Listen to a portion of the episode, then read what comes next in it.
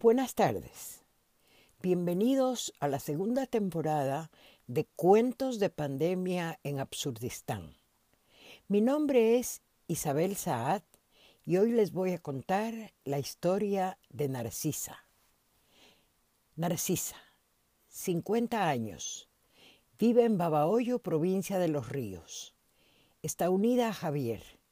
Tiene cinco hijos de tres compromisos. El último niño es de Javier. Narcisa se dedica a la venta de comidas en una carretilla y Javier trabaja de jornalero en una piladora cercana a la ciudad. Viven en un suburbio donde no hay servicios básicos.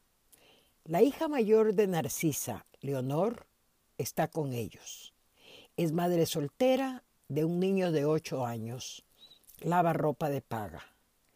El segundo hijo de Narcisa emigró a Guayaquil y no tienen noticias de él. Los otros dos, niño y niña, asisten a la escuela, pero por las tardes el uno lava carros y la otra vende caramelos en los semáforos. El más pequeño es de pecho. De pandemia hablan y yo mismo no sé de qué se trata.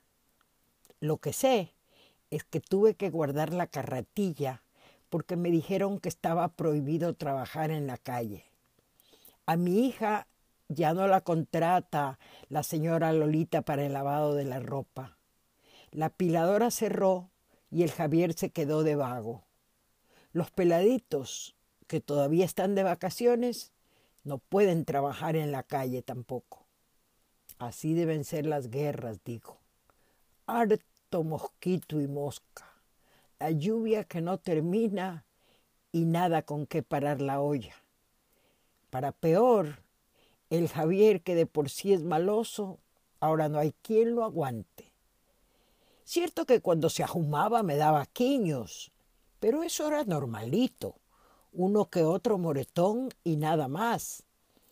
Ahora, como está en la casa sin oficio, anda como diablo en botella. Empeñó la radio, compró cerveza y trajo esa pandilla de amigotes a beber. Cuando se fueron me tiró al piso y me dio de patadas, diciendo que yo era una perdida, que había coqueteado con el Efraín. Buena estaba yo para coqueteos, que lo que ando es todo el día pensando cómo darles de comer. Nos dieron 60 dólares de ayuda del gobierno, pero Javier otra vez me pateó y se quedó con 40. Así va la pandemia.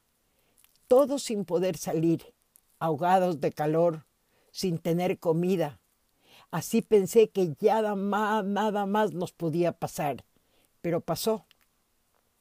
Me fui con las vecinas a hacer cola fuera del barrio que estaban repartiendo kits de comida. Larga era la fila, pero había que aguantar, que era para comer seis personas por una semana, decían, y que vendrían cada semana, decían. Como tres horas aguanté. Menos mal no llovía, pero hacía sol y un calor como para desplumar un pollo. Ya me estaba quedando como burro en aguacero, pero al final llegó mi turno y recibí la funda, que al menos por fuera se veía bien. Rapidito regresé a la casa y ¿qué creen? Que voy llegando y veo afuera un tumulto como que todo el barrio estaba allí y dos patrulleros. La sangre se me puso aguada comencé a caminar bien despacito, con las vistas nubladas y muerta de miedo. Algo me decía que me esperaba lo peor. Abran paso que es la propia, dijo una vecina. ¿Y qué veo al entrar? Tendida en la colchoneta en un charco de sangre, mi hija Leonor como chancho partido y al otro lado de la pieza mis tres peladitos bien abrazados y con los ojitos cerrados. Todo se hizo negro. Los oídos me zumbaban y perdí la color. Alguien me dio un vaso con agua que sabía a vinagre y los oídos me zumbaban. Ya llamamos a la ambulancia, decían. Vea por gusto, que está fría, decían.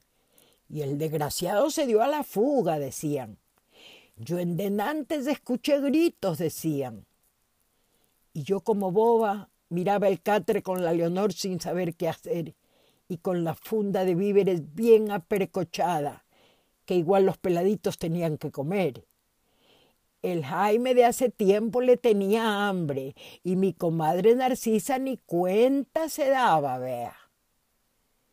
Esto sí es la pandemia, la de adeveras, la que nunca va a pasar. Me senté en el suelo y ni llorar podía. Ya no tenía lágrimas, se secaron las vistas. Miraba a todo lado y de pronto di con la funda de los víveres y como resorte me levanté, que al menos había que dar de comer a los peladitos.